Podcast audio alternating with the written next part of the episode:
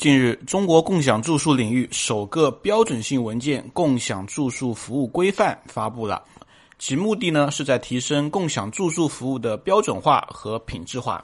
新文件新举动，意在给处于灰色地带的民宿行业提供更多的规范指导。对于民宿从业者来说，服务规范以及各地一系列政策文件的出台，可能并不能立刻改善民宿产业发展的现状，但它也让长期处于无序发展的产业看到了一丝的春日曙光。业内人士表示，服务规范可以为行业提供相关的指导，对行业规范化发展有着积极的作用。但是也不能高估了它的市场。民宿产业距离真正的规范化、合法化仍有很长的路要走。那今天跟各位聊一聊，为什么民宿这个产业发展的如此的艰难呢？那首先我们可以明白一点，民宿为什么可以崛起，有两个非常重要的原因，就是第一个，在供给端。过往的存量资产实在是太多了。中国房地产长期的发展都处于一个商业用地或者说工业用地大量供求过剩的现状。以前这些资产完全的并成了存量资产存了下来。那到现在我们要去库存，把这些资产给消化掉，就发现了类似于青年公寓。联合办公、共享空间这样的一些产物的发生，但是这些存量资产依然很多，所以民宿也成为了一个非常重要的去库存的一个方向。因为这些资产的价格很便宜，所以才有人愿意发展民宿这个行业。这是第一个。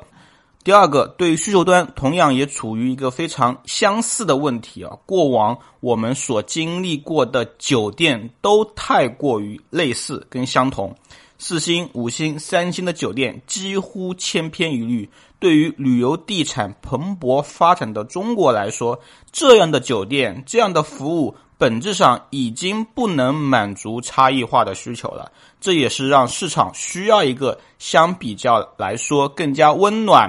更加亲民、更加有感觉的民宿市场啊！举个例子，前段时间我去乌镇，我就特地的没有去住酒店，而选择类似于民宿去居住啊。整体感觉就是非常非常好，因为店门口就是一个老板娘，她会一直跟你聊天，聊这里的故事，聊这里的人文，会让你感觉非常的亲民，非常的有温度，和你之前去住酒店的感觉太不一样了。虽然它的配套可能没那么好。虽然它的服务也可能没有那么的人性化，但是却让你感觉物超所值。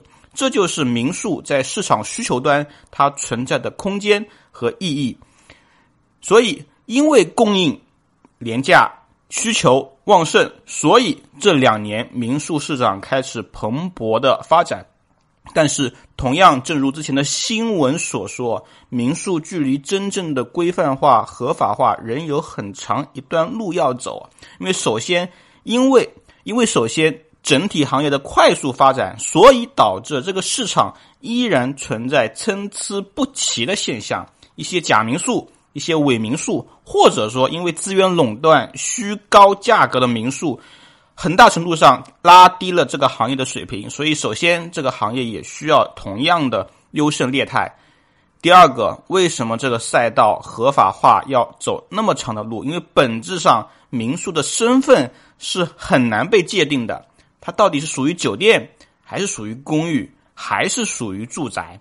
基本上你要把它嵌入到一个合理的框框，你会发现它四不像。你如果说它是酒店，那它没有类似于的消防规范，没有类似的服务人员，也没有相关的配套空间。你如果说它是公寓，那么它一定是商业性质的吗？它一定符合公寓的面积的要求吗？那第三个，如果你说它是住宅，那么它可以对外营业吗？以什么形式营业？怎么开发票？等等等等。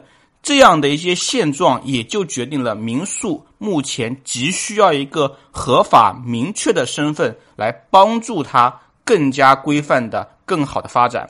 这也是这一次的一个指导文件出席的目的啊。但是我们可以看到，这个文件的抬头叫“共享住宿服务”，依然不是以民宿为抬头的文件纲领。换句话来说，对于民宿这个产业要发展，还需要很长的时间。但是起码。我们也看到了类似的曙光。